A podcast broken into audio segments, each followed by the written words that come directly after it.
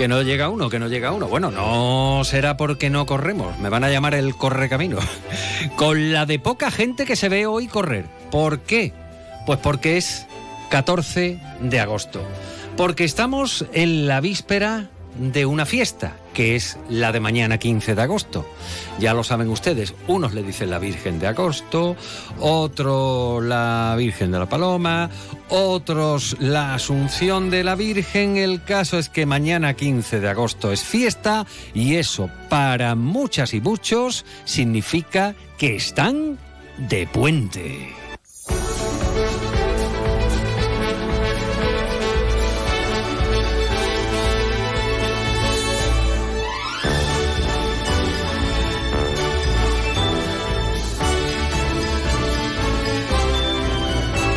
De uno Jerez.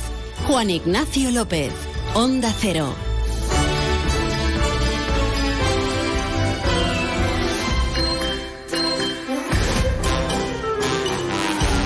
Y esta mañana, cuando paseábamos por la calle por Vera, bueno, paseábamos, vamos, ni que, ni que venga uno aquí a pasear mientras que trabaja, pero sí es cierto que mm, después del informativo matinal, pues sí, hombre, lo, que viene a ser un café, vamos, para quitarnos la torta. Eh, pero, qué poquita gente, qué poco tráfico. Vamos, poco, apenas, casi nulo en esta jornada porque claro, hay muchas personas que están de vacaciones a las que hay que sumar otras muchísimas personas que disfrutan del puente. Claro, así la gente, pues no era de extrañar que ayer, cercanas las 9 de la noche, no quisieran levantar el campamento de la playa. Pero nosotros no vamos a hablar hoy de cómo estaba la calle por Vera o de la playa, que siempre son temas recurrentes. Vamos a hablar, por ejemplo, de la fiesta de la bulería. ¿Saben ustedes que este año, este ciclo, ya es ciclo, ¿eh? porque antes la fiesta de la bulería, que yo recuerdo, era un día. Se hacía en la Plaza Toros, la llevaron a Chapín un año, el año de los bichos chungos. Eso de los bichos chungos tiene una historia, ya lo contaremos. Eh, pero sí, sí, en Chapín, aquí en el Mamelón también la montaron una vez. Vaya lío, Dios mío, cuando montaron ahí las sillas en el mamelón, acotando césped y gente viendo detrás de la barrera eh, sin pagar lo que otros delante de la barrera pues veían habiendo eh, pagado. En definitiva, la fiesta de la bulería empezó siendo hasta donde nuestra memoria recuerda, pues una jornada. Eh, después la convirtieron en varias, creo que fueron tres. Este año son cinco. Cinco propuestas, dos eh, con entrada totalmente gratuita, porque son en la Plaza de la Asunción, y otras tres que sí son de pago entre 25 y 30 euros. Pues vamos a hablar hoy de la fiesta de la bulería, vamos a hablar eh, de quienes inauguran precisamente este ciclo y lo hacen mañana en la Plaza de la Asunción, y vamos a recibir además hoy una visita de las que nos gustan, porque viene gente especial, sí, sí, sí, viene gente especial eh, que va a recibir una ayudita gracias a la gala solidaria que va a hacer la Real Escuela Andaluza del Arte Ecuestre el día 9 de septiembre. Eh, por una parte CEDAUN, por otra Caritas. Hoy se van a acercar algunos miembros de alguna de estas dos ONG para contarnos su impresión y qué necesitan ahora mismo y cómo les va a venir pues esta ayudita. Vamos a hablar también de vencejos. Vencejos.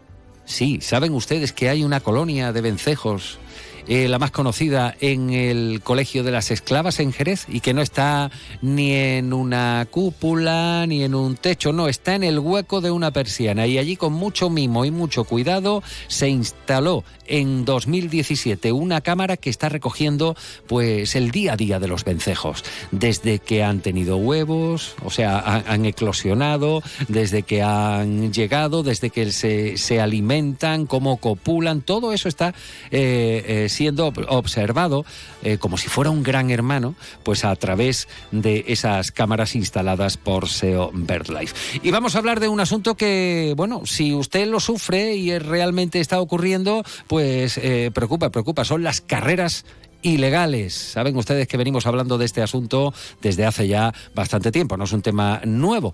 Pues bien, eh, se han recibido en esta redacción incluso imágenes, sonidos de esas carreras y vamos hoy a preguntarle al gobierno local, eh, bueno, pues qué mecanismos va a articular de ser necesarios para tratar de erradicar estas conductas. Pepe García está en la realización técnica, Clara Mateos en la producción. Comienza más de uno Jerez.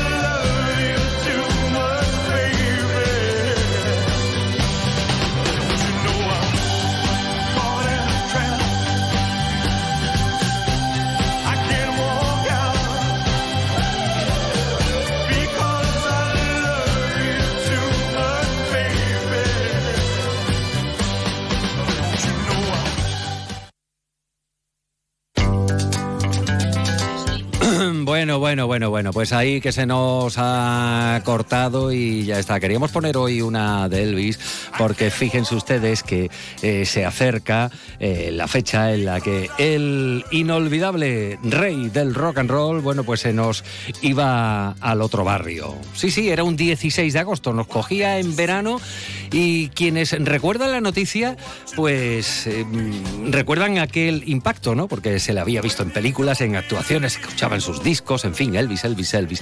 Hoy nuestro recuerdo para el rey del rock and roll, para el rey, para Elvis de Pelvis, una de la tarde y 32 minutos. Y nos vamos a interesar, antes de entrar en materia informativa, nos vamos a interesar por el tiempo. Saben ustedes que las temperaturas parece que nos dan un respiro. A ver cómo cursa todo esto. Nos vamos hasta la Agencia Estatal de Meteorología.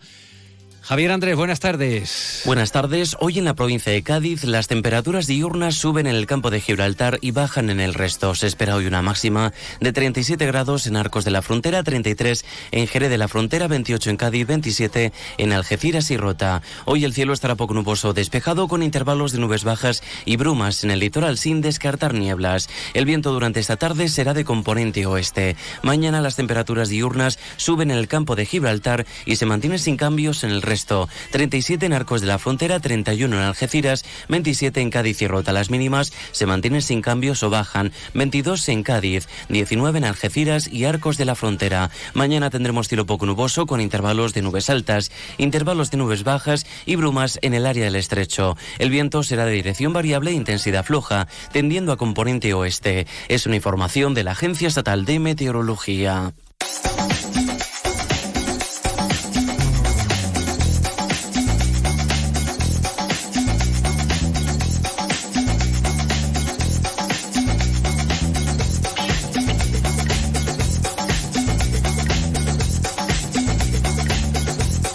12 y 33 minutos. Me estaba diciendo un amigo, eh, en concreto ayer, eh, que los días 15 de agosto eh, suelen ser los días de mayor afluencia en la playa. Otro querido amigo me dijo hace mucho tiempo mm, que el día, lo que pasa es que esto ya delata, ¿no? delata, lo de los carretes de fotos delata. Pero cuando se revelaban carretes de fotos, que algunos no saben ni, qué es eso, eh, pues mm, el día de mayor recepción de revelados de carretes de fotos también era el 15 de agosto, 15, 16, 14, por aquello de coincidir la ida, por un lado, de, a las vacaciones de, de algunos y algunas, o la vuelta de quien ya las hubiera terminado. Bueno, pues en 15, en 15 de agosto estaremos mañana, víspera de puente, estamos. Vamos con el repaso informativo de cada día. El gobierno local ha afirmado que el Ministerio de Defensa ha dejado en evidencia al PSOE de Jerez por el abandono del emblemático depósito de sementales y que en una carta ha comunicado que el anterior Ejecutivo no realizó las inversiones eh, previstas. Eh, por su parte, desde el PSOE han subrayado que María José García Pelayo firmaba en 2013 un convenio lesivo, así lo califican, entregando sementales, eh, que el ayuntamiento eh, mantiene la parte que utiliza y que es el Ministerio de Defensa quien debe realizar arreglos estructurales en las instalaciones. Además, el convenio, ha aseverado la diputada Mamen Sánchez, fue lesivo para Jerez al perder la posibilidad del legal de recuperarlo para la ciudad sin tener que pagar 8 millones y medio de euros. Bueno, el convenio que hace referencia al director general de Infraestructura de Defensa es el que firmó la señora Pelayo con Rajoy en el año 2013. Ese convenio que fue malo para Jerez porque entregó a Cementales al Estado definitivamente y, además le eximió de pagar el IBI al ayuntamiento. Así que, mire, el, ministerio, desde luego, conmigo como con alcaldesa, sabe que el ayuntamiento ha mantenido la parte que ha utilizado. Faltaría más, ¿no? Que los jerezanos tuvieran que hacer arreglos estructurales de unas instalaciones que son propiedad de defensa y que además, ya digo, no paga el IBI porque así lo eximió Pelayo y Rajoy.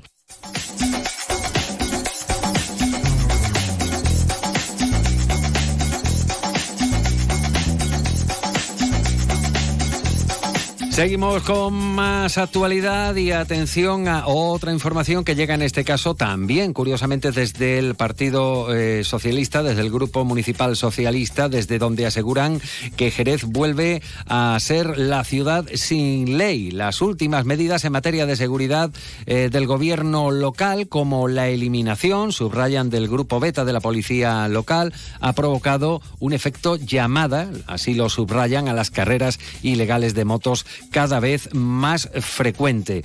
Avenida Blas Infante, Avenida Tío Pepe, zona sur, zona norte, de día o de noche, las carreras ilegales, dicen los socialistas, así lo subraya eh, su portavoz José Antonio Díaz, campan a sus anchas.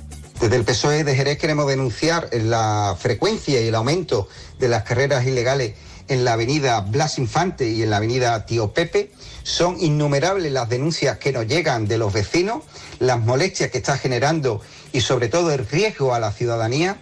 Y nos preocupa que el gobierno de la señora Pelayo mire para otro lado, no aumente la acción policial en esta avenida y sobre todo no aborde desde el punto de vista político con los vecinos también esta preocupación que tienen para, eh, sobre todo, la seguridad del entorno. Cambiamos de asunto, aunque vamos a ahondar en, este tema en tan solo unos minutos. Cambiamos de asunto para hablarles de las obras de peatonalización de la calle Veracruz. Ya saben, esa calle que está ubicada en el entorno del edificio de correos y frente al Teatro Villamarta. El consistorio ha modificado el proyecto inicial, incluyendo arbolado. Serán árboles de pequeño, de pequeño porte, naranjos, en la citada vía, lo que eh, va a suponer, así lo subrayan, una mejora estética del entorno y un avance más en el desarrollo medioambiental del centro histórico. Consiste en los trabajos en la creación de plataforma única en aras de una mayor accesibilidad, cuenta con establecimientos comerciales, hostelería, así como de un acceso logístico para los trabajadores al edificio de correos. Y como en todo, también entre los vecinos, diferencias de opiniones que si cada vez va poniendo más zonas peatonales Jerez, eh, va cortando lo que, la gente pueda venir al centro. Un poco molesto, el polvo que, levanta y tal, pero todo lo que sea mejora también entiendo que hay que ser, que ser un poco consciente de bueno que no siempre se hacen las cosas como cuando uno puede, sino cuando, cuando le deja el dinero, le deja las autorizaciones al ayuntamiento. Y cambiamos nuevamente de asunto. Nos vamos hasta el Hospital de Jerez, que está incorporando cuatro nuevos equipos de alta tecnología que van a permitir mejorar la accesibilidad y la precisión diagnóstica de los pacientes del área de gestión sanitaria Jerez, Costa Noroeste y Sierra. El centro contará así con una resonancia magnética, un equipo de hemodinámica, otro de angiografía vascular y un acelerador lineal. Y sepan además más que 11 organizaciones sin ánimo de lucro van a ser beneficiarias de ayudas por parte de la Diputación con cargo a la convocatoria eh, para proyectos de organizaciones que fomenten la participación ciudadana, según se publica en el Boletín Oficial de la Provincia del pasado viernes. La mayoría de estas eh, ayudas o de, estas ayudas van a eh, rondar los 3.000 euros, el máximo previsto en la convocatoria del área de servicios sociales, familias e igualdad y van a permitir financiar proyectos que se ejecutan hasta el 30 de septiembre de 2023.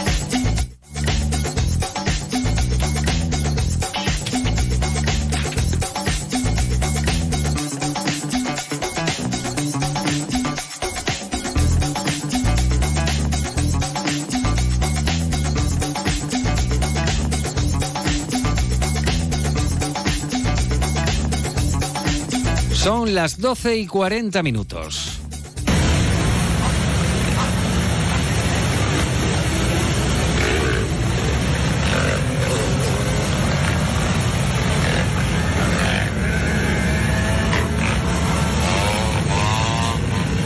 Es el sonido de motos, eh, está claro. Eh, es el sonido además de varios vídeos que han llegado hasta la redacción de Onda Cero, como también lo habrá hecho a otros medios de comunicación, acompañando una publicación en Facebook que dice que Jerez vuelve a ser la ciudad sin ley, que las últimas medidas en materia de seguridad eh, del gobierno local, como eliminar el grupo beta de la policía local, ha provocado un efecto llamada para las carreras ilegales de motos eh, y dan, bueno, pues ubicaciones Avenida Blas Infante, Avenida Tío Pepe, zona sur, zona norte, de día, de noche. El caso es que la inseguridad, la conducción temeraria apuntan desde el Grupo Municipal Socialista y el riesgo a la ciudadanía son las consecuencias que está sufriendo nuestra eh, ciudad por lo que califican de desgobierno local. Bueno, pues lógicamente eh, queremos buscar la reacción del gobierno local y a esta hora tenemos eh, contacto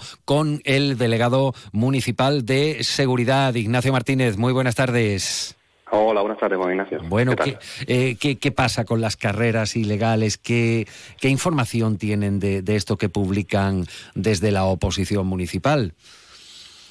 Bueno, en primer lugar, lo que opino es que me alegro mucho que por fin ellos hayan reconocido que el problema existe. O sea, que nosotros estuvimos cuatro años en la legislatura pasada diciendo que teníamos un problema grave en ese sentido.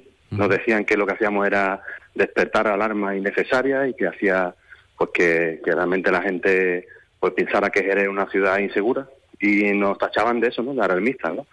Y evidentemente nosotros no vamos a hacer eso, o sea, nosotros no vamos a hacer lo que hacía el Partido Socialista, que era negar que existía el problema. O sea, como digo, las bibliotecas no nos pueden, no nos pueden mentir, ¿no? O sea, llevamos cuatro años denunciando estos problemas y evidentemente nosotros ahora lo que vamos a hacer es negar la evidencia, ¿no? Todo el mundo sabemos que para poder solucionar un problema primero es reconocer que existe, ¿no? Nosotros sabemos que existe, somos conscientes de ello, nos hemos reunido con vecinos, hemos estado hablando con ellos de forma continua, con las federaciones de, de, asociaciones de vecinos que nos han trasladado el problema, lo hemos visto nosotros in situ y, y, somos conscientes de que el problema existe. Evidentemente para nosotros es una de las prioridades desde mi toma de posesión, que hace un mes y medio que, que soy delegado de seguridad, es una de las prioridades que tenemos en, en, mente y que además nosotros estamos convencidos de que podemos y vamos a solucionarla. Lo que pasa es que evidentemente cuatro años de dejada absoluta no se pueden solucionar en un mes y medio. Pero tampoco vamos a hacer, como digo, dejar de nuestras funciones. Reconocemos que el problema evidentemente existe porque lo hemos denunciado continuamente y que realmente estamos trabajando de forma continua y ya hemos tomado medidas concretas y seguiremos tomando medidas contundentes para acabar con el, con el problema. Claro, eh, recordamos además perfectamente eh, vídeos, eh, sonidos, declaraciones también de su antecesor en, en, esta responsabilidad de seguridad. también recordamos que se nos apuntaba la instalación de cámaras de alta definición para contribuir a no sé, a pillar a los infractores, se podría decir. ¿De dónde llegan estas gentes? Porque mm, recuerdo la última vez que hablamos de esto, esto no es un tema nuevo, evidentemente no es nuevo, eh, el tema de las carreras ilegales. Mm, se apuntaba que venía eh, personas mm, no solo de aquí, de Jerez, sino también gente de fuera. Que no sé si ustedes también apuntaron eso estando en la oposición, Ignacio. Eh, ¿De dónde? ¿De dónde salen estos competidores? ¿Y cuáles son las herramientas que, que, puede usted contarnos que van a, van a poner en marcha? Porque sabemos que si se cuenta todo, pues después no tiene eficacia, ¿no? Pero, ¿de dónde salen y qué es lo que van a hacer ustedes? Bueno, nosotros el diagnóstico, de hecho, bueno, como digo, es un tema que para nosotros es prioritario, el de la seguridad. Le digo, insisto, anteriormente la oposición decía que Jerez era insegura, que estaba todo bien, y nosotros ahora seguimos diciendo que no lo es y que tenemos que arreglarlo, ¿vale? Entonces nosotros, el análisis de, de, del origen de, este, de este problema en concreto, sabemos que viene de una organización que se, bueno, que por las redes sociales se, hacen convocatorias, eh, nosotros hemos llevado esto, mm, fíjate que en este, en este, corto espacio de tiempo hemos hecho ya muchas iniciativas orientadas al tema de la seguridad, en el que hemos tratado este tema como prioritario, como son la Junta eh, Local de Seguridad, que se trató como uno de los problemas importantes a, a, combatir.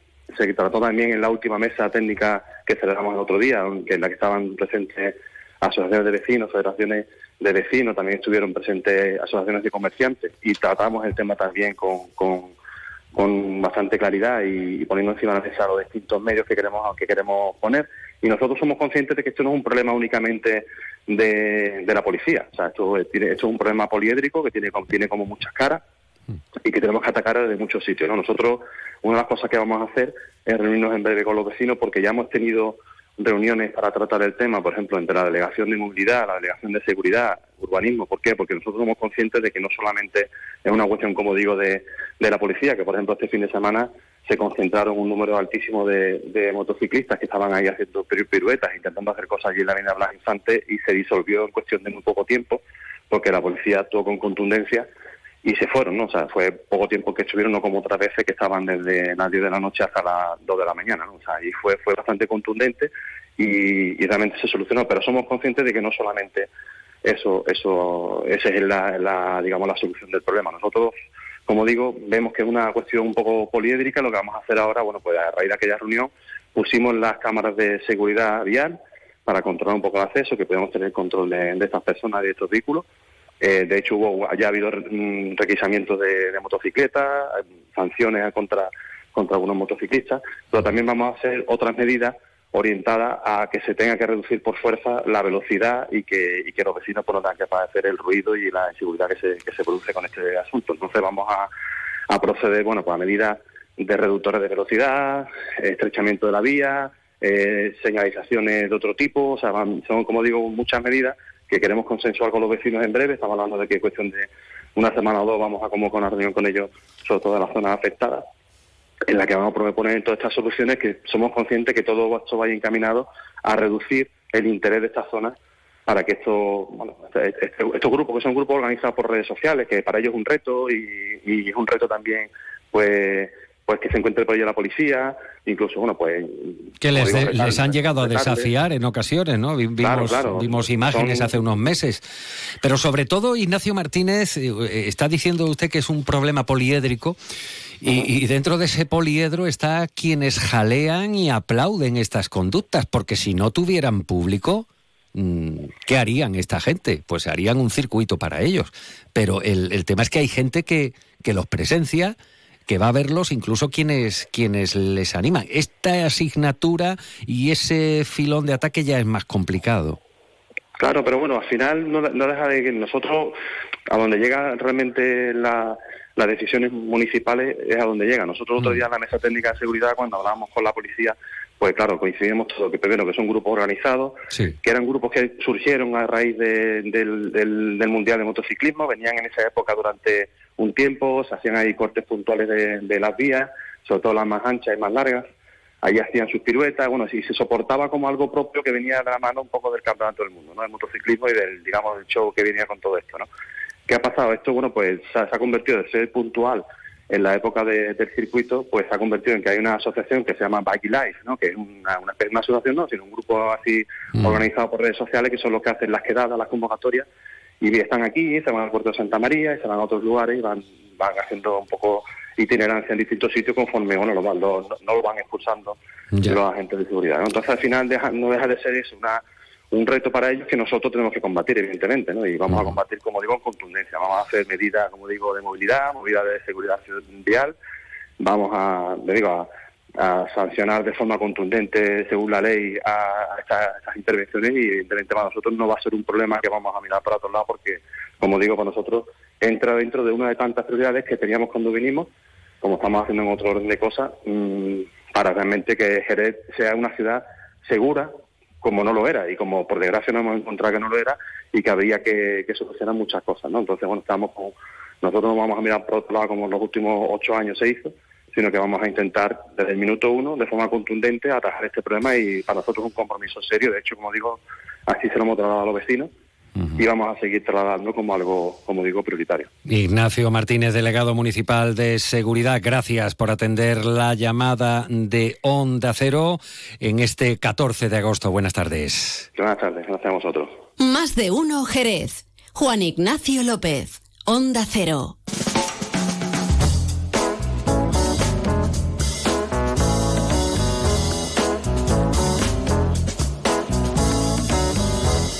Cómo llevamos las vacaciones? Ah, que para ti ya son historia. Bueno, para mí también, ¿eh? Pero que hay mucha gente que está de vacaciones y que hay que disfrutar cada momento. Y hasta de vacaciones, los pesados de la radio llamamos a la gente, les buscamos, les localizamos, pero no nos queda otra, claro. Eh, la comunicación es esencial y en la radio, pues fíjense, no es que seamos más chulos que un, que un 8 poquito al revés, pero eh, tratamos siempre de, superar esas, esos posibles inconvenientes. Así que, mm, localizando, localizando, pues aquí tenemos a nuestro siguiente protagonista. Bueno, realmente los protagonistas, que ustedes lo sepan, eh, responden a este sonido.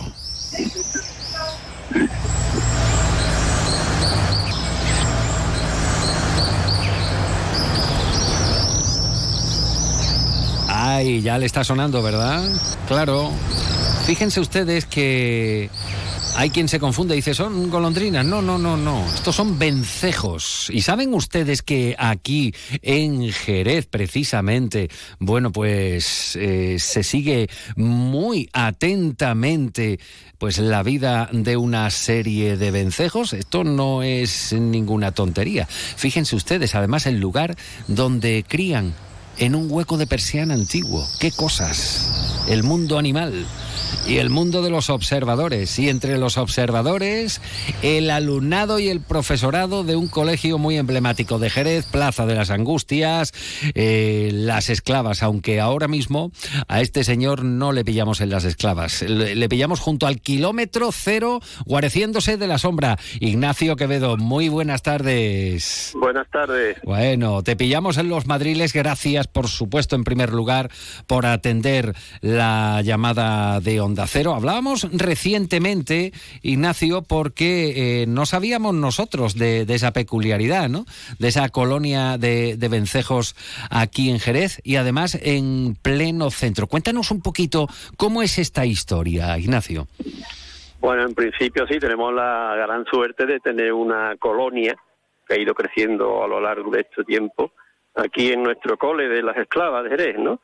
En un principio empezamos con tres, tres nidos en las persianas, en los huecos de persiana, y ya vamos por 14, porque ya hemos puesto cajas nidos, los niños de, en el área de, tecnología, pues han, en el taller han fabricado, y ya llevamos por 14 parejas, o sea que, que la familia va creciendo y, y es espectacular verlo volando por aquí, por el, el cielo del colegio. Es espectacular, claro que sí, además en un enclave como es Las Angustias, ¿no? Qué cosa más, más, más, auténtica de, de Jerez. Pero sobre todo a mí lo que más me llama la atención es la implicación de, de los niños y las niñas. Ahí tenéis mucha culpa eh, el cuerpo docente, las profesoras y profesores de, las esclavas. Eh, y tú precisamente, Ignacio, eres el, el que coordina, bueno, pues eh, todo esto en cuanto a la observación de los ejemplares de vencejo, mm, donde hay instalado además una cámara por SEO BirdLife, que yo no sé cuántas horas de, grabación y de seguimiento. A ver, ¿cómo se le inculca a los chavales la curiosidad, el amor, el seguimiento por esto, el interés? Sí, pues ah, pues nada, ya digamos, tenemos nuestra la colonia, lo, lo que hacemos es traerle a los niños la naturaleza a las aulas, naturaleza urbana, que también en las ciudades hay bastante vida, ¿no? Entonces, claro, como cada vez los niños van menos al campo y tienen menos contacto con la naturaleza, desgraciadamente nosotros lo que hacemos es traerle la naturaleza a las aulas. Y como tenemos la oportunidad o esa de tener aquí ese, ese de vencejo todos los días y eso, pues lo que hemos intentado meterlo en el currículum de, la propia, digamos, formación de los, de los alumnos, ¿no? Entonces, están metidas en las áreas de lengua, de, ciencias naturales, por supuesto, ¿eh? y después ya incluso las matemáticas de la ESO también, porque ellos también elaboran sus datos, vuelcan sus datos en los ordenadores, hacen gráficos de barra, etcétera, etcétera. O sea que da mucho juego el tema de, los vencejos, aparte de verlos volar por aquí durante el recreo, etcétera, etcétera. ¿no? Claro, y seguro, eh, seguro que más de uno y más de una de, de, los alumnos y alumnas de, de las esclavas eh, con los que observas, eh, bueno, pues a, estos vencejos pálidos se ha conectado en más de una ocasión en estos días. es una cámara además única en el mundo, ¿verdad? Incluso profesionalmente he encontrado algunos antiguos alumnos ¿no? que han encauzado su, su vida profesional ¿no? al tema de la biología del eh, la ciencia natural gracias al tema de los vencejos ¿eh?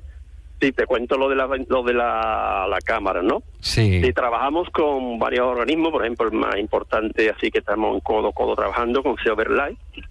¿eh? Tenemos una cámara eh, que las tenemos durante las 24 horas, desde el mes de marzo, principios de marzo, hasta principios de octubre, las 24 horas. Es decir, por la noche podéis ver perfectamente con una luz infrarroja la vida íntima, digamos, de, de lo que ocurre dentro de un nido de vencejo, ¿no? Bueno, y además, cómo, pues eso, cómo se les da de comer, cómo copulan, cómo se pelean. Todo, todo. todo, toda, todo. Lo, bueno, o sea, la, cara amable de la naturaleza y también la cara, digamos, un poco menos amable que también ocurre, ¿no? Eh, por ejemplo, ahora con el cambio climático, con estos calores, hay vencejos, pollos que, que mueren, y, o sea que es también la cara que también es interesante conocerlo, es interesante conocerlo todo lo de la naturaleza, lo bueno y, lo menos bueno. Claro que sí, bueno, además eh, son unos animales, estos pájaros, estos vencejos son muy peculiares porque todo prácticamente lo hacen eh, en el aire, bueno, todo menos, Lo, menos lo que hacen en el nido, Ignacio. Efectivamente, su biología se le se ocurre en el aire, son aéreos 100%, Sí. De tal manera que solamente necesitan eh, necesitan pues, ella tierra pues para para criar, para poner su huevo y criar su cría. El resto todo lo hacen en el aire. Incluso con es una cosa interesantísima, incluso los materiales del nido. Sí. Y otras aves van y cogen ramitos del suelo y eso no, los vencedores lo tienen que coger directamente del aire. Se aprovechan cuando hace levante, viento así un poco más fuerte de lo normal, que levanta, digamos, pasto y plumas y, muchos materiales para ellos recogerlo del cielo y volver al nido y pegarlo y hacer el nido, darle forma.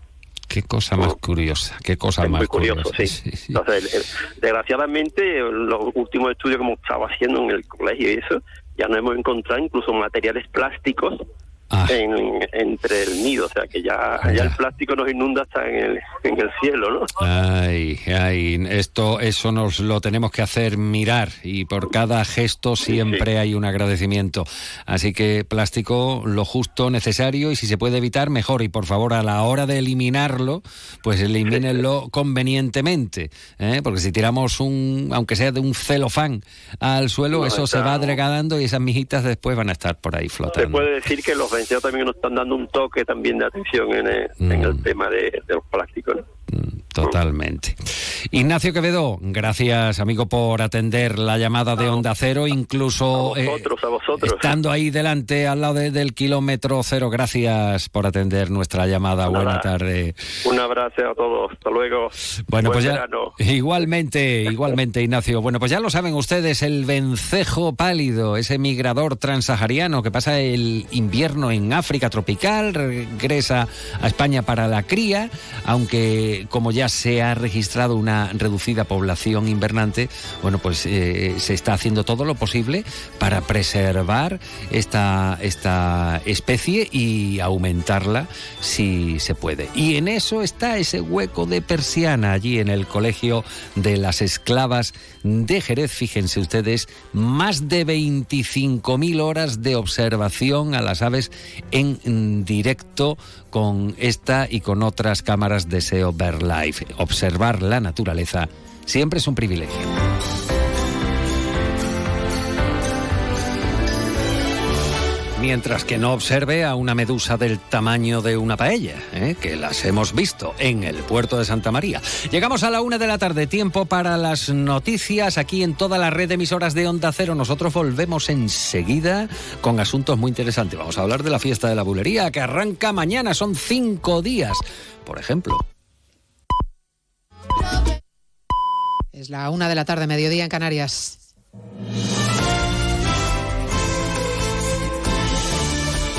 Noticias en Onda Cero.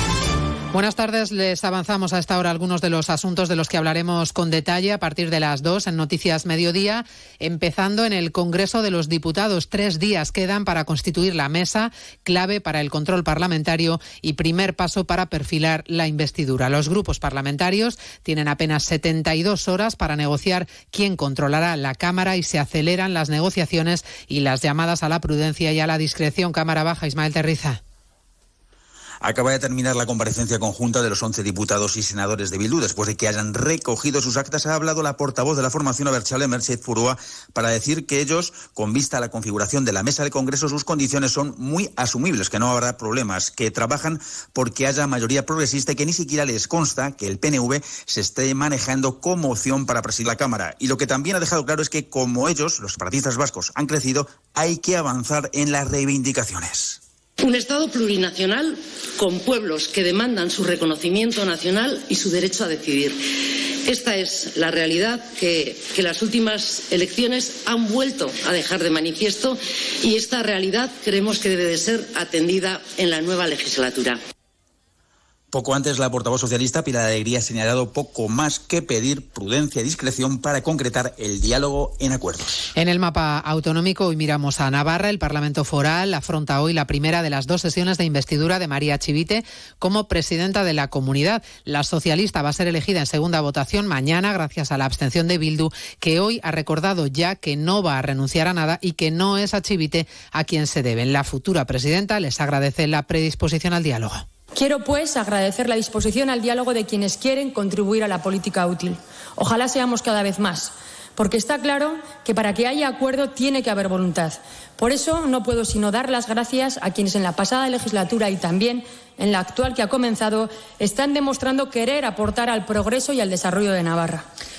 A partir de las 2 de la tarde estaremos además en Argentina, donde el resultado de las llamadas primarias abiertas de este domingo ha supuesto un giro ideológico radical que va a determinar el resultado de las elecciones presidenciales del próximo otoño. Los ciudadanos, cansados de las crisis, han castigado a las fuerzas políticas tradicionales y ha arrasado Javier Milei, el candidato ultraderechista María Aparicio. Un cambio de tercio acusado por el hartazgo que dicen sentir muchos argentinos. El ultraliberal considera el cambio climático una farsa. Dice que quiere acabar con el aborto y el sistema de educación pública.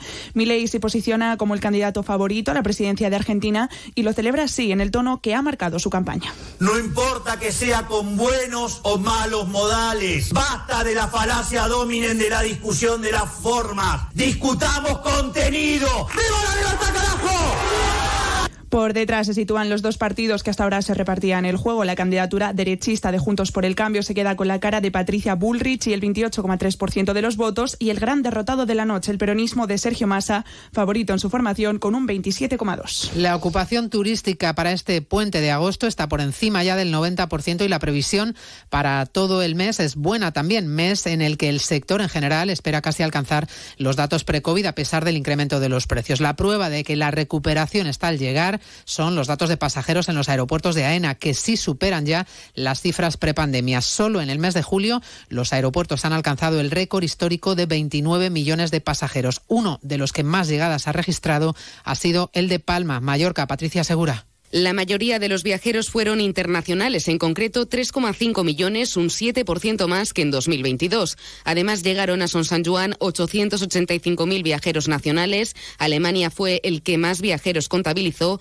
al que le siguen España y Reino Unido. En lo que llevamos de año han pasado por el aeropuerto de Palma 17,4 millones de pasajeros, un 10,6% más que el año pasado. Les contamos además que en Italia el Etna, uno de los volcanes más activos del mundo, ha entrado de nuevo en erupción en la isla isla italiana de Sicilia, obligado a paralizar temporalmente las operaciones del aeropuerto de Catania. Corresponsal en Italia, Manuel Tori. Sí, el volcán Etna en Sicilia ha vuelto a erupcionar en las últimas horas eh, con ceniza en las carreteras de la zona y donde las autoridades eh, piden máxima precaución, una velocidad no superior a los 30 kilómetros por hora y donde se prohíbe la circulación con vehículos de dos ruedas. Eh, cancelaciones y retrasos en el aeropuerto de Catania, que ha permanecido cerrado a lo largo de toda la mañana de hoy y donde todos los vuelos procedentes de otros aeropuertos con destino a la ciudad siciliana también han sido cancelados. Las autoridades acaban de decretar el cierre del aeropuerto de Catania al menos hasta las 8 de la tarde de hoy. Se lo contamos todo a partir de las 2 de la tarde, la una en Canarias, en una nueva edición de Noticias Mediodía, la de este lunes 14 de agosto. María Hernández, a las 2, Noticias Mediodía.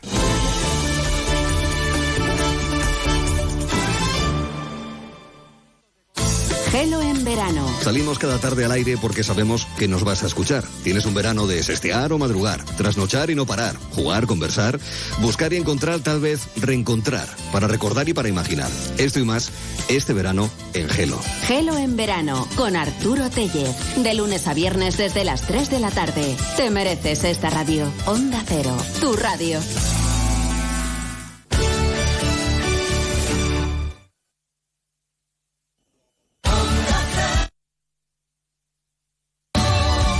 Andalucía. Ana, recuerda que al cumple de Carlos vienen varios niños celíacos. Tranquilo, ya he encargado en nuestra tienda de confianza producto Panceliac. Tartas, palmeras, caña, rosquitos, bocadillos y pizzas. Productos con todo el sabor, sin gluten ni lactosa. Panceliac, contigo en los momentos importantes. Onda Cero. Noticias de Andalucía.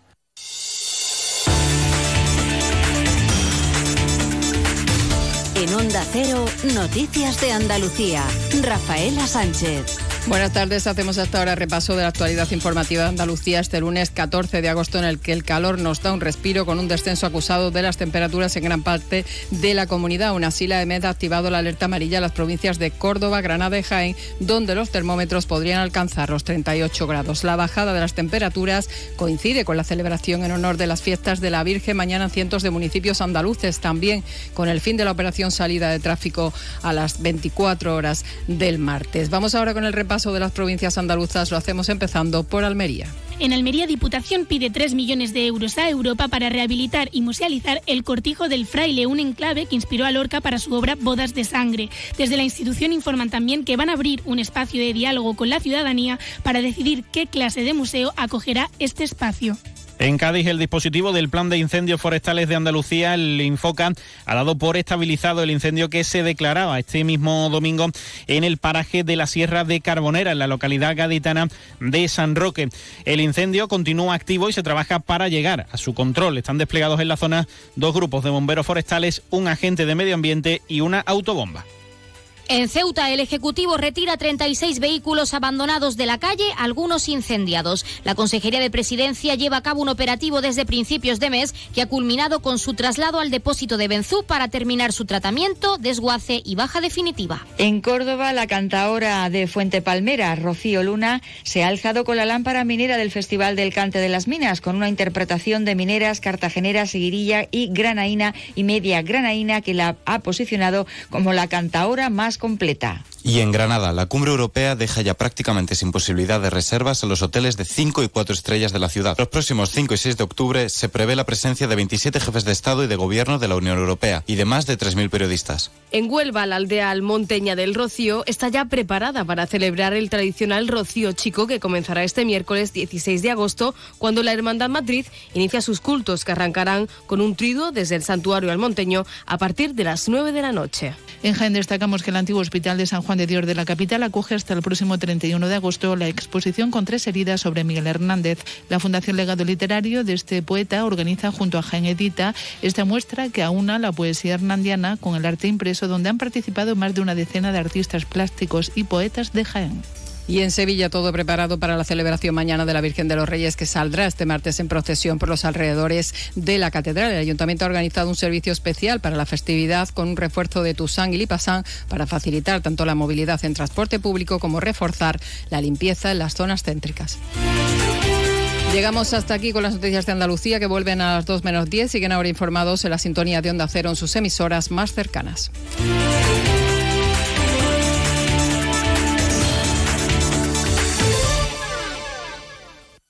Onda Cero Andalucía. Sobre todo. Únete a la revolución solar con Social Energy. Ahorra ya hasta un 90% de tu factura eléctrica y solo hasta el 31 de agosto te descontamos hasta 700 euros o si lo prefieres te regalamos un cheque en Amazon o el corte inglés. Pide tu cita en el 955 44 11 11 o socialenergy.es y aprovecha las subvenciones disponibles. La revolución solar es Social Energy. Onda Cero Jerez, 90.3 FM.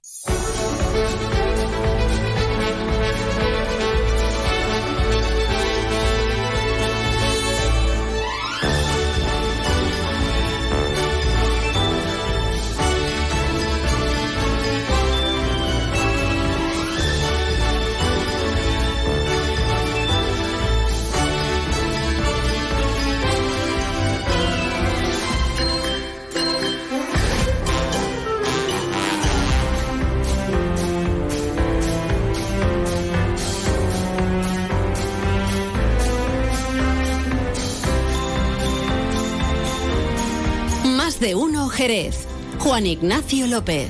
Onda Cero.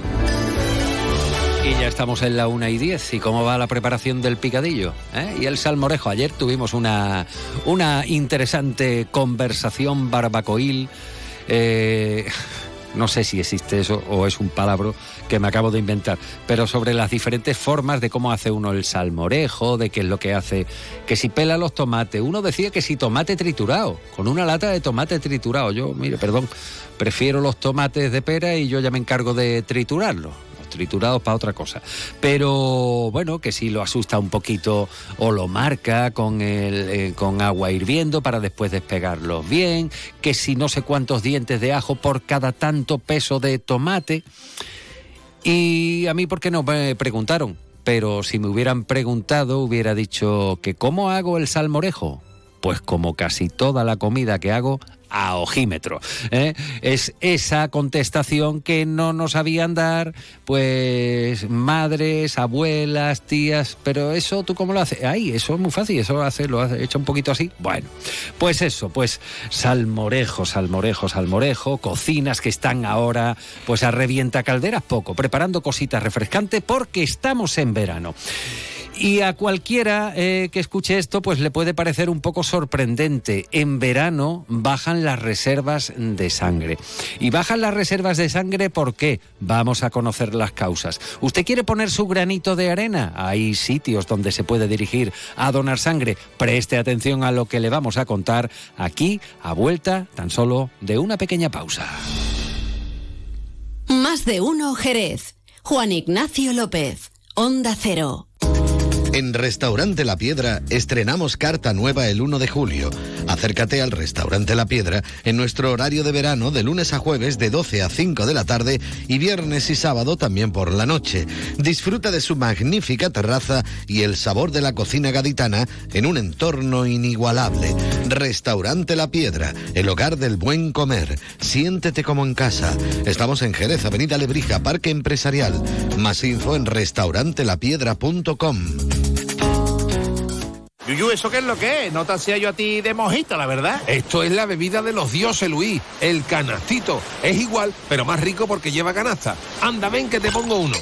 Uy, qué delicia, Yuyu. Esta hora en verano sienta de maravilla así de fresquito.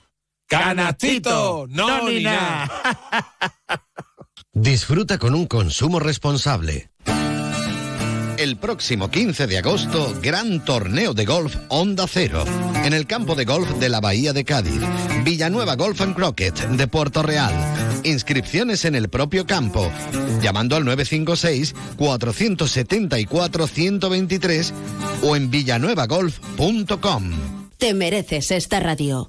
Onda Cero. Tu radio. Más de uno Jerez. Juan Ignacio López. Onda Cero.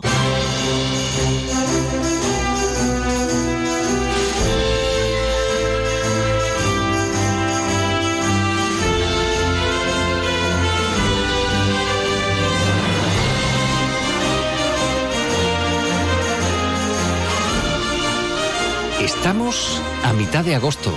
Caramba, cómo corre el tiempo. ¿Se han fijado ustedes que ya nos hemos zampado? Bueno, pues eh, prácticamente el verano. No, no, no. No queremos ser aguafiestas, que hay gente que ahora mismo está en plenas vacaciones. Fíjense, ayer, por ejemplo, me tenía que haber acostado un poco más tempranito, pero es que no lo puedo evitar.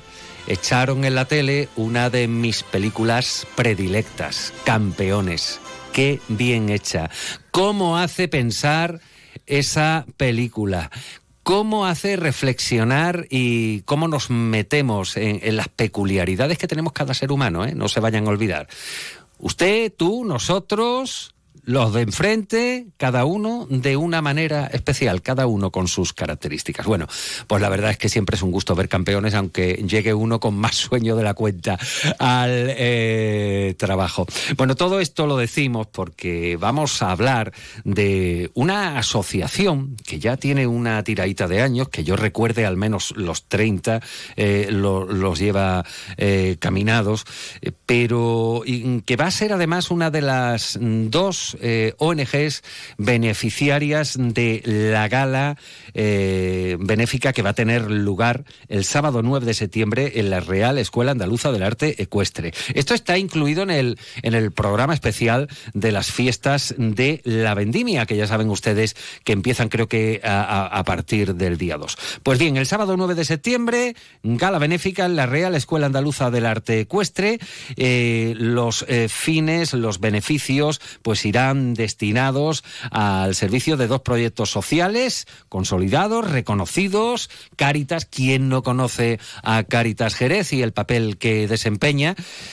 Y Cedaun Jerez. Cedaun, que ya saben ustedes, y a ellos me refería cuando los 30 años aproximadamente, que se baten el cobre, pero de una manera muy especial por las personas con síndrome eh, de Down. Eh, su presidente es un muy conocido hombre de Jerez, se llama Francisco Cáliz, aunque en la cercanía, y esta entrevista es cercana, es Paco Cáliz. Paco, muy buenas tardes. ¿Qué hay? Buenas tardes. ¿Cómo Eh, estás? buenas tardes, muchas gracias ¿Viste por, la, por la invitación. Nada, nada. Vi- vi- ¿Viste ayer la película? ¿La pasaron? Bueno, ya la vi en su momento y ya. la verdad mm, no es que sea buena, es que es un, casi una obra de arte. Totalmente. Dentro de una sencillez y de una y un desparpajo, porque hay que decirlo, en- increíblemente bueno y además se pasa un rato tremendamente tremendamente agradable y con un mensaje muy claro. Ya ¿eh? te digo. Muy claro. Y uno de los personajes que me estoy acordando ahora mismo diría azul, ¿eh? azul, azul. Bueno, eh, Cedown, ¿qué historia tiene ya Cedown? ¿Y qué es Cedown? Porque hay gente que nosotros lo conocemos, pero hay gente que está escuchando ahora mismo y no sabe qué es Cedown. ¿Qué es Cedown? Bueno, pues Sedaun nace hace unos 27 años ya, por eso cuando has dicho prácticamente 30, pues totalmente, estamos ya, vamos a entrar en, los 30 de un momento a otro. Eh, fue una asociación que constituimos en su, en, en su momento en, para mm, dar respuesta al síndrome Down. Tanto es así que estamos especializados en todo lo que conlleva el síndrome, el síndrome Down. En esa trayectoria, bueno, pues em, tenemos un- una sede en Plaza de, lo- de Los Ángeles para que tengan un- una idea. Tenemos nueve empleados especialistas todos en el síndrome Down y digamos que atendemos a toda clase de síndrome Down, pero independientemente de la edad. Por tanto, tenemos programas para todo el ámbito de edad, Sí. para los muy mayores, que son nuestra gran preocupación ahora mismo, para los que están en edad intermedia y para los pequeños. Por, por tanto, estamos estamos supliendo, yo creo que una carencia en- de la administración, que eso es lo que en el fondo estamos haciendo, Sí. eh, eh, suplir carencias, porque Claro. otra cosa no hacemos. ¿eh? Pero claro, en esa carencia necesitamos medios. Los medios, algunos todo hay que decirlo, evidentemente. Mm, algunos nos los facilita la administración, pero el resto, el, el resto importante lo tenemos que suplir. Lo suplen las 62 familias ¿eh? con su esfuerzo y su gestión. 62 familias eh, forman hoy Cedown. 62. 62. Son muchas familias. Claro. eh, y muchas necesidades, evidentemente. Mira que vienes muy bien acompañado, que está aquí Miguel, eh, tu hijo, eh, que es un encanto. Mm, Yo esta pregunta ya te la, te la hice en la última entrevista, Paco Cáliz, el, el momento, ¿no? El que se siente, bueno, pues cuando, cuando te, eh, te comunican que tu hijo es síndrome de Down. ¿Qué necesidad tiene o qué necesidades principalmente tienen las personas eh, Down, Paco? Necesidades. Bueno, eh, yo creo que en esta vida, o hablándolo todo, hablándolo todo, a los distintos no se les, no se les quiere. ¿Es cierto que hemos avanzado? Es cierto, es cierto, totalmente cierto, pero a los distintos no se les quiere. Hay que seguir al abanderado, hay que seguir al abanderado. Nuestros hijos son distintos, tienen un toque de distinción. Es cierto que dentro de la discapacidad somos la cara más amable de la discapacidad. Todos sabemos que el concepto de discapacidad incluye, digamos, situaciones extraordinariamente dolorosas. La nuestra no lo es. Esto, la nuestra es un inconveniente. Bueno, pues sí, pues llamémosle, por llamarle de alguna forma, es un inconveniente. Pero nuestros hijos tienen unas cualidades bárbaras, las tienen. ¿eh? Tanto es así que hace poco hemos recibido de la ONCE una, una ayuda importante para un programa importante. Nos pidieron que colocáramos a 10 síndrome Down repartidos en, cinco empresas. Y lo hicimos, y lo conseguimos, y con un éxito extraordinario. Y aprovecho para, para decir quiénes son. Yo conozco alguno y alguno ha pasado por aquí ya, ¿eh? pero vamos, dilo, dilo, dilo, dilo, dilo, por favor. Mm, a, esto a, nivel de, de instituciones públicas, el ayuntamiento que nos facilitó el Alcázar, ¿eh? con un papel extraordinariamente bueno que, desarrollaron allí, la Real Escuela, que siempre está pendiente a nosotros, y luego, pues mire usted, el Hotel Serripar, el Hotel Serripar, el Hotel Monte Castillo y las bodegas Lustao. ¿eh? Luego tuvimos un detalle con ellos, lógicamente, pero pero fue una participación magnífica y el trabajo que hicieron fue extraordinariamente bueno. Para ellos, ¿cómo es? ¿Cómo es la, sensación que, os transmiten cuando, cuando están viendo que están currando? Que tienen unas obligaciones y ahí están. Eh, son muy, muy ordenados, son muy tenaces, eh, hay que explicarles bien el trabajo, pero una vez que comprenden el trabajo, el nivel de eficacia y constancia es extraordinariamente superior a de mucha gente. ¿eh? Ya te digo. Esto hay que decirlo, ¿eh? Ya te digo. Eh, mm, esto va a ser el sábado 9 de septiembre. Ya eh, se pueden empezar incluso, bueno, pues a, obtener las entradas. Ahí vais a tener que batiros el cobre, tanto vosotros como la, gente de Caritas, pero seguro que vais a llenar el picadero de la, de la Real Escuela Andaluza del Arte Ecuestre, que va a haber un, un, un público, un número de público bastante considerable, Paco. A nosotros nos, vamos, es un tema que nos interesa muchísimo. Además, digamos que, siempre lo digo, en esta vida lo importante no son los viajes, sino son los compañeros de viaje. Y en, esta, y en este caso concreto llevamos dos compañeros de viaje que son importantísimos. Uno es Carita, evidentemente, y el otro es la Real Escuela en la Real Escuela.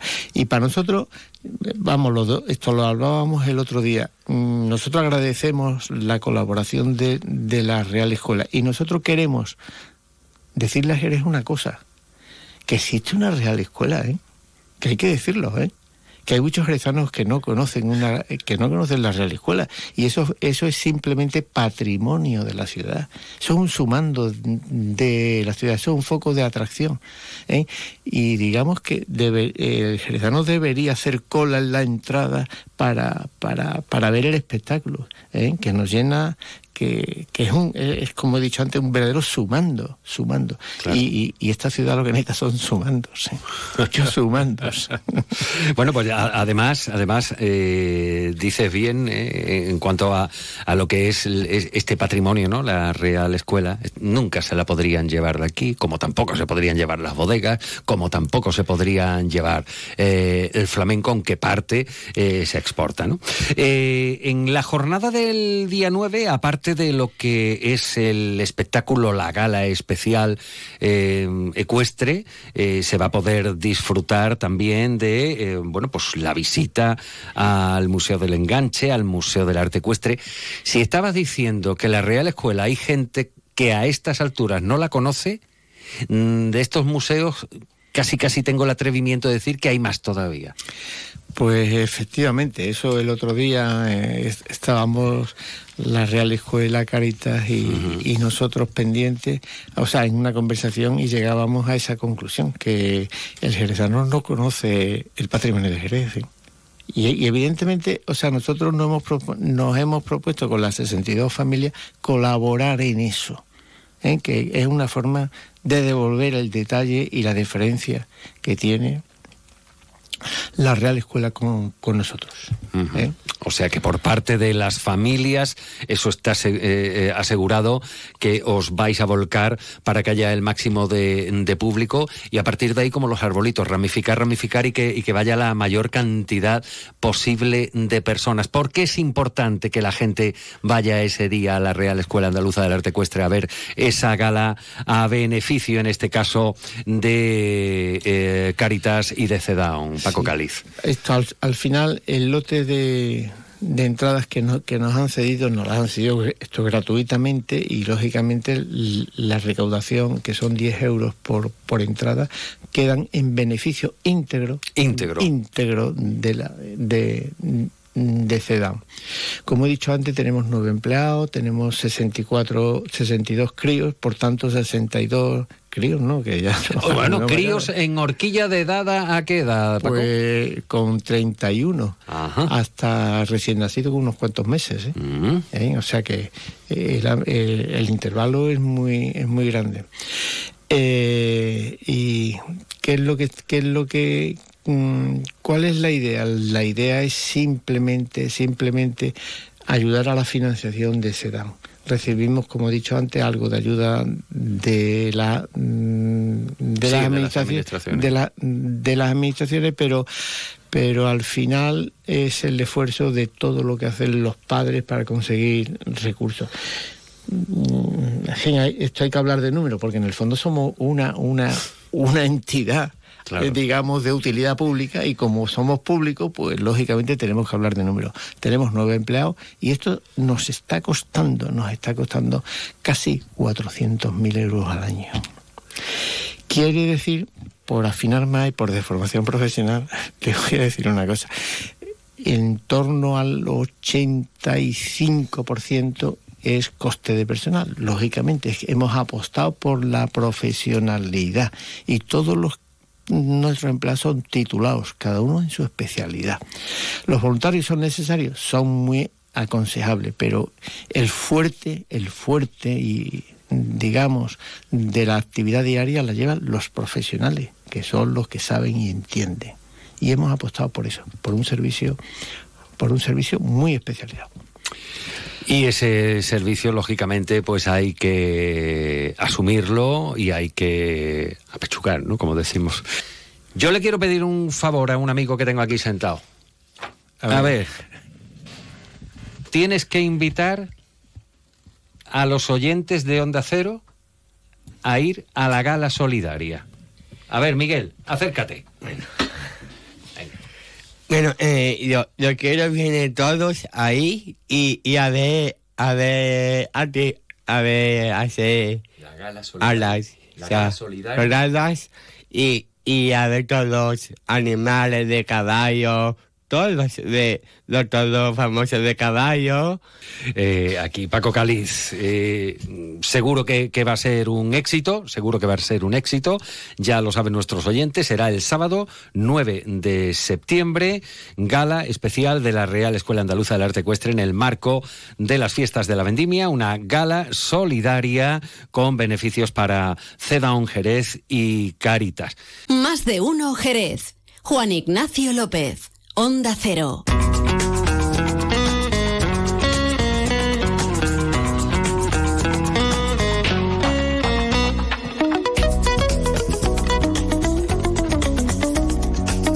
Bueno, pues qué, qué, qué, buen ambiente hemos tenido aquí ahora mismo en un estudio. Con una sonrisa en la cara se ha quedado porque estaba ahí muy atenta eh, Clara Mateos. Clara, te veo muy sonriente en el día de hoy. ¿Qué tal tu fin de? Muy bien. ¿Qué tal se presenta el puente? Bueno, puente para quien lo Bueno, puente. Puente no tenemos, pero mañana festivo. eso es. ¿Y algún plan en especial? ¿O has tenido este fin de semana algún plan en especial? ¿Barbacoas y esas cosas? Mucha playita, amigos. Ah, eso está bien. Eso está bien, es saludable. Y además, bueno, lo que cuesta dinero es el desplazamiento. Pero una vez que estás, ¿verdad? En la playa. Merece la pena. Ahí está. Que estás en buena compañía con amigos y amigas, pues ya. Que te ríes encima, pues ya lo bordas. A ver, Clara Mateos, ¿has donado sangre alguna vez? Sí, una vez. ¿Qué tal esa experiencia? Pues bien, no tiene mucha complicación y creo que aporta bastante, ¿no? Bueno, bueno, es que es que habla y sienta cátedra. Y eso que tiene 20 años. Esta niña apunta. Bueno, pues fíjate, eh, Clara Mateos, que mm, es importante donar sangre en todas las épocas del año. Pero es que ahora en verano parece que las reservas pues no sé, bajan o el caso es que se pide, se pide donar sangre. Y tenemos contacto a esta hora eh, con don Antonio Chacón. No pongan ustedes esa cara, no es el cantaor, no es el pontífice del cantejondo que ha venido desde el más allá para eh, eh, entonarnos a algún, algún cante, no. Antonio Chacón es el nombre del responsable del Centro Regional de Transfusión Sanguínea que tiene eh, su sede en el Hospital Universitario de Jerez. Antonio Chacón, muy buenas tardes. Hola, ¿qué hay? Buenas tardes. ¿Cuántas veces han hecho bromas con su nombre, Antonio? Pues multitud de ocasiones. Están confundidos que yo soy familia del mítico cantado de flamenco de, de Jerez de la Frontera. Bien, bien. Bueno, pues vamos, vamos a entrar en materia. Que Antonio Chacón es el responsable del Centro Regional de Transfusión Sanguínea en la provincia de Cádiz. Y Clara Mateos tiene muy clara la pregunta. Buenos días, buena, buenas tardes, Antonio. Hola, Eh, Clara. Pues nada, eso que sabemos que es muy importante donar, pero también queríamos preguntarte que por qué bajan la- las donaciones. ¿Por qué hacéis ahora campaña? Es bastante necesario, ¿no? Cuéntanos un poco. Sí, eh, en definitiva, bueno, pues eh, el estado de sangre fluctúa a lo largo de todo el año. Hay épocas que tenemos mayor dificultades para conseguir el número de donaciones deseadas para poder transfundir tranquilamente en los hospitales de la provincia de Cádiz. Y bueno, nos encontramos en una época, en la época de vacaciones, en una época estival, donde sistemáticamente año tras año pues eh, se reduce el número de donaciones. Y bueno, esto es debido principalmente por una serie de dificultades, porque hay un aumento en el número de desplazamientos de los donantes habituales a sus lugares de, vacaciones, con lo que es difícil contactar con ellos para que se acerquen a las colectas.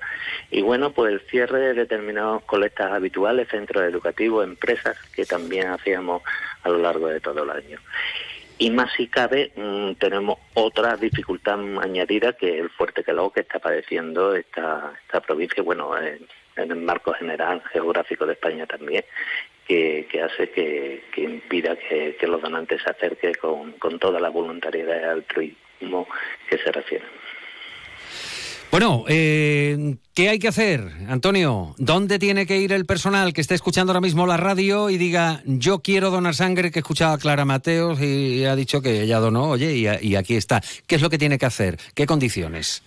Vamos a ver, los requisitos mínimos para donar sangre es tener eh, una edad comprendida, una horquilla de edad entre 18 y 65 años de edad, pesar eh, 50 kilogramos o más, en caso de que sea una mujer que no se encuentre embarazada durante el acto de la donación y sobre todo, muy importante, muy importante, gozar de buena salud. Entonces, prácticamente la mayoría de la población que esté dentro de estos requisitos, pues eh, se podrían acercar a las colectas de sangre. Y nada más, eh, en el momento que llegue, pues mm, va, eh, se le va a hacer un reconocimiento médico y el médico va a estimar si se puede o no se puede. Eh, ahí se le va a controlar dos pruebas, una la prueba de la hemoglobina por si tiene anemia y otra prueba es la tensión arterial. Y con la indagación de la historia de salud eh, se va a decidir si sí o si no va a pasar la sala de extracción. Seguidamente se pasaría a la sala de extracción, tiempo medio unos 7 minutos, de 7 a 10 minutos, y después unos 7 o 10 minutos en la sala de refrigerio. Con esto quiero decir que el proceso de donación de sangre dura aproximadamente entre 20 y 30 minutos entre los tres apartados. Y decir también que es muy importante porque podemos mejorar el estado de salud de tres personas. Esto es sumamente importante. Esa sangre cuando llega a nuestro centro, pues eh, se va a fraccionar, se va a separar en tres componentes, hematíe, plasma y plaquetas. Y cada uno va a ser transfundido a un enfermo diferente. Bueno, si quieren más argumentos de peso, yo creo que nos los van a encontrar. Antonio Chacón, responsable del Centro Regional de Transfusión Sanguínea en la provincia de Cádiz. Gracias por atender la llamada de Onda Cero. Buena tarde. Hola, ¿qué hay? Buenas tardes. Más de uno Jerez. Juan Ignacio López. Onda Cero. Área Sur te invita a vivir los fines de semana más emocionantes. Hasta el 10 de septiembre disfruta de divertidos talleres infantiles con tatuajes, pintacaras y máscaras. Pero eso no es todo, también podrás asistir a conciertos de música en directo y DJs. Y espera, hay más. Aprovecha los viajes en globo gratis los domingos de agosto. No te pierdas los planes de verano en Área Sur desde las 7 de la tarde. Ven y vive la máxima emoción. Más info en ccareasur.com. Atención Sanlúcar de Barrameda y alrededores. El próximo sábado 19 de agosto ven al Castillo de Santiago para presenciar un espectáculo de combates de lucha medieval. Desde las 7 y media de la tarde hasta las 10 de la noche, el equipo subcampeón del mundo mostrará su valentía en el patio de armas. Entradas disponibles en taquilla y en castillodesantiago.com. No te pierdas esta oportunidad única. Sábado 19 de agosto en el Castillo de Santiago. Te esperamos para vivir la grandeza medieval. Las rebajas de las Dunas Shopping ya están aquí. Ven a visitarnos y conoce las mejores rebajas de marcas exclusivas a unos precios increíbles. Es tu momento. Disfrútalas. Las Dunas Shopping está de moda. Más de uno Jerez. Juan Ignacio López. Onda Cero.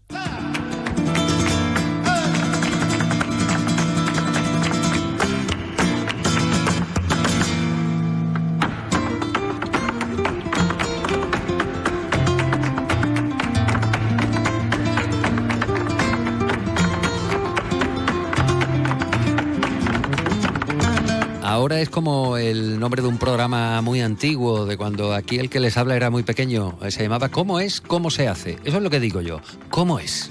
¿Cómo se hace?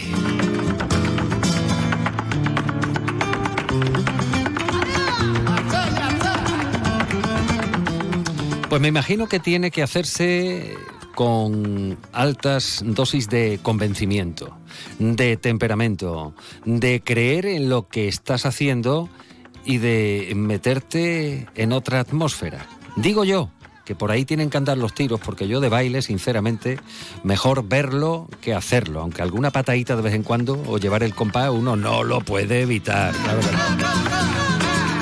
Bueno, pues fíjense ustedes que va a arrancar ya la fiesta de la bulería, en concreto pues mañana martes 15 de agosto que es fiesta, es el día de la Virgen de agosto, el día de la Asunción, el día de las Palomas y mañana 15 de agosto pues el estreno de la fiesta de la bulería en su edición número 56 lo hace una serie de jóvenes que quitan el hipo, compañía de jóvenes flamencos bajo la dirección de María José Franco, bailando a Lola, nada más y nada menos. Precisamente esto que estábamos escuchando era el sonido de una María José Franco enfrascada encima del tablao instalado en los claustros de Santo Domingo, dando lo mejor de sí. María José Franco, muy buenas tardes. Buenas tardes. Bueno, María José, que, digo yo que, para hacer estas cosas se necesita temperamento, mucha firmeza y por supuesto también disfrutar de, de lo que estás haciendo creyendo totalmente en, en lo que estás haciendo. ¿Qué va a ser de Bailando a Lola? ¿Qué va a significar este espectáculo que mañana vamos a poder contemplar en la Plaza de la Asunción, María José? Pues este espectáculo, la verdad que ha sido un, un, un camino de investigación sobre Lola. Creo que es un espectáculo muy interesante porque se han hecho anteriormente muchísimas cosas homenajeando, homenajeando a, a Lola en el apartado cante, pero no en el apartado baile. Y entonces hemos rescatado las cosas donde ella baila, eh, las cosas, el- los, los temas donde ella se implica tanto cantando como bailando. Eh, bien, tenemos una colaboración especial que nos hace Bernardo Rubici en el apartado de Caracol, Miriam Sáenz que hace de, en algunos momentos de Lola, pero es sobre todo el, investigar sobre el Lola bailadora, ¿no? Entonces ellos van a exponer hacia un camino súper interesante de investigación, de interpretación y de su personalidad. Entonces ellos van a impregnar a el baile flamenco de esa cosa que ella le daba, de esa personalidad especial y única que le daba a todo lo que hacía.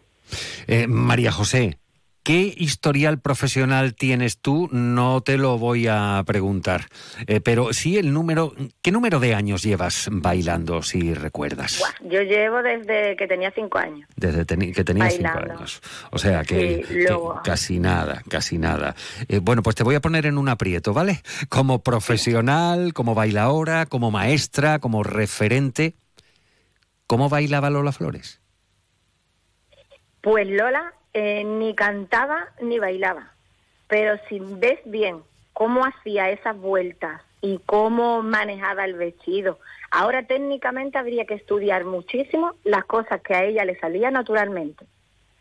y son súper interesantes, eh, las coreografías perfectas, clavadas, como musicalmente contestaba el piano en cada momento, esa vuelta que ella daba a esos brazos tan bonitos, que ahora hay que estudiar muchísimo para, ten- para tener esa naturalidad y esa personalidad. Entonces a mí como bailadora me parece alguien que eh, abrió puertas sin saberlo y abrió caminos y que le dio una personalidad al baile muy, muy importante. Mm, fíjate, yo te voy a hacer una confesión a mí de, de lo que más me llama la atención de siempre. ¿eh? De, en, mi casa se ha visto mucho Lola, se ha escuchado mucho Lola, se ha sentido mucho Lola siempre. A mí uno de, de los factores que siempre me han llamado más la atención es a la hora de estar interpretando, porque todo en ella eh, era una interpretación, pero sobre todo, o sea, está cantando, está moviendo los brazos y yo es que no lo puedo hacer, en fin, no, no sé, tocar los palillos con las manos. Esa manera y ese sonido tan especial, ella misma se hacía de orquesta cuando la orquesta paraba, María José. Sí, es que ella lo llenaba todo. Eh, hay un número, por ejemplo, que nosotros hacemos, que es La luna se vino a la fragua, que ella recita con una atrás por soleá. Y, eh, y cuando lo empezamos a, a construir el- el- la soleá, eh, la niña quería hacer como muchos aspavientos. Y yo decía, no, si es que ella no hacía casi nada. Lo que pasa es que lo que hacía, lo hacía tan rotundo Sí. que llenaba todo lo que hacía, ¿no? Entonces por eso me- era eh, ha sido una cosa tan interesante, ¿no? El, el poder home- homenajearla en ese en este aspecto que es el, el baile, que no es solo poner un tema de Lola y cantarlo o bailarlo. Claro, claro. Que hemos hecho un trabajo más allá de, del solamente vamos a bailar un tema de Lola. Y además os metéis en muchos jardines, porque os metéis en la, en la Lola joven, eh, inolvidable la interpretación de la, la Niña de Fuego, ahí estaba también Caracol, unas zambras de, de- de categoría, pero es que después le dais una patada al tiempo y, y os situáis, por ejemplo, eh, bueno, cuando interviene una Lo- Lola Flores mayor, una, una señora madura, que interviene en la película Sevillanas de, de Carlos Saura, con un arte, fíjate tú, ¿no? Bailando sevillanas. O sea, os metéis en, en jardines de todas las edades. de todas las edades, de- en mucho, en todos los momentos de ellos. Me ha hecho una versión súper simpática del pan y chocolate, llevada a baile, eh, la danza del campamento, una cosa que a mí me ha encantado que es la niña de la venta, que hacemos también una versión de la niña de la venta, eh, la verdad, súper bonita. Eh, hemos hecho de todo, de todo, de todo, de todo, y luego lo más curioso es que ellos van vestidos igual, igual que iba ella Ah, casi en todos los momentos donde se, eh, se hace todas las cosas de ella, van vestidos como ella. En la, en la sevillana de Carlos Saura va, va como ella, la danza del campamento va igual como va ella. Entonces yo creo que, eso le, le da un punto al espectáculo, a quien conozca a Lola, muy interesante. Vale, has hablado de ellos y ellas y, claro, no les hemos nombrado nada más que al principio haciendo referencia a una eh, compañía de, de jóvenes eh, flamencos. Háblanos de tus niños, tus niñas, háblanos de, del plantel que, que vamos a tener eh, en el apartado de baile. Después vamos a hablar de quién va cantando para que, para que estemos ya en situación. A ver, cuéntanos, cuéntanos los protagonistas de- de- del baile, eh, de estos jóvenes flamencos en el apartado del baile. eh, ¿quién, ¿Quién va a estar, María José? Pues en el apartado de baile va un plantel de niños que en ediciones anteriores de estrenos de la compañía eran los medianillos, antes que iban primero los adultos, y este año ellos han crecido y han tomado la rienda un poco del espectáculo. Eh, son Manuel Jiménez, Ana García Berrocal, Ana Moneo, Marta de Santiago, Coral de la Manuela, eh, Rocío Carrasco, Rocío Vidal, Marisol Jiménez, dos más pequeños como son Moisés, de Jesús y Lucía Carretero. Ay. Ellos son el peso fuerte de- Sí. del espectáculo, Sí, los bailadores. ajá. Bueno, es, Luego tenemos sí, sí. A la guitarra, que luego tenemos lo que es el, el, la- el peso del musical, que lo lleva Naín Real en la percusión, la guitarra de Juan Manuel Moneo y Juan Antonio Agarrado, el cante de Tamara de Tañé y Gemma Carrasco Moneo. Y luego nos tenemos una colaboración especial al piano de Rubén Sánchez. Y luego, como he dicho antes, el, el, personaje de Caracol que nos lo hace Bernardo Rubici, un joven de aquí de Jerez cantado con, con una voz que impresiona. Y Miriam Sáenz que nos hace el apartado de Lola, que, que es una bailadora, cantadora, que muy interesante, que clava el papel de, de Lola. Eso lo vamos a comprobar, tú lo sabes, ¿no? lo vamos a comprobar. Claro, Pues mañanita mismo, Plaza de la Asunción, la hora del espectáculo, imagino que nueve, nueve de la noche, un poquito más tarde. Diez de la noche. Diez de la noche, bien, bien, bien, perdón, perdón.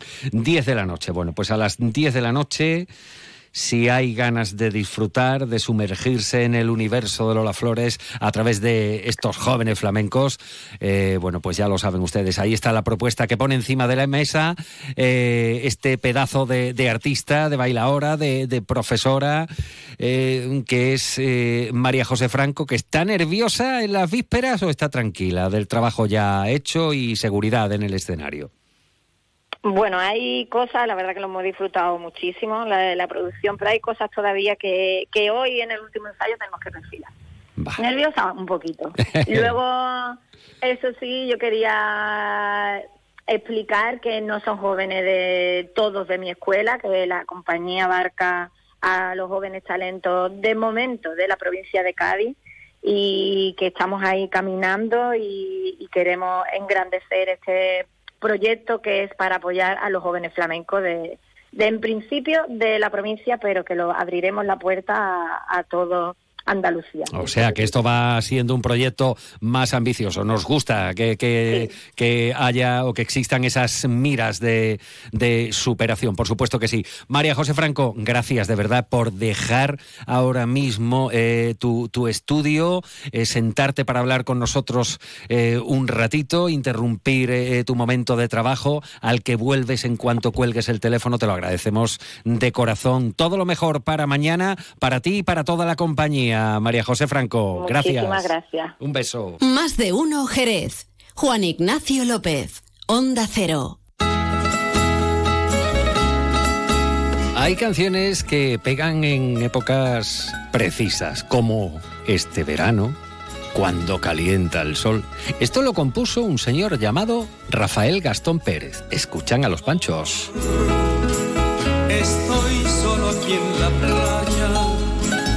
Es el sol quien me acompaña y me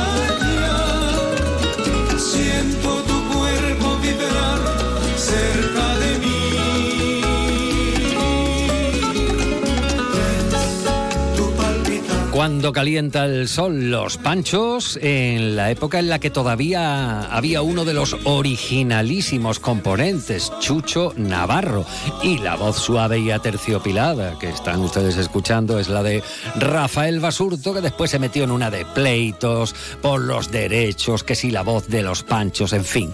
En definitiva, los panchos, cuando calienta el sol, es lo que nos sirve para poner el punto y seguido nuestra programación, el punto y final a nuestro más de uno Jerez de hoy.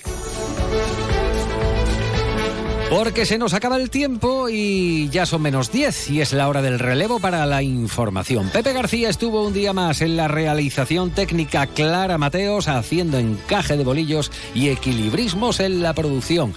Mañana no, que es 15 de agosto y es fiesta. Felicidades Asun, felicidades Paloma, felicidades, felicidades, felicidades. El miércoles nos encontramos aquí a la hora de costumbre a las 12 y 20 en más de uno Jerez. Hasta entonces.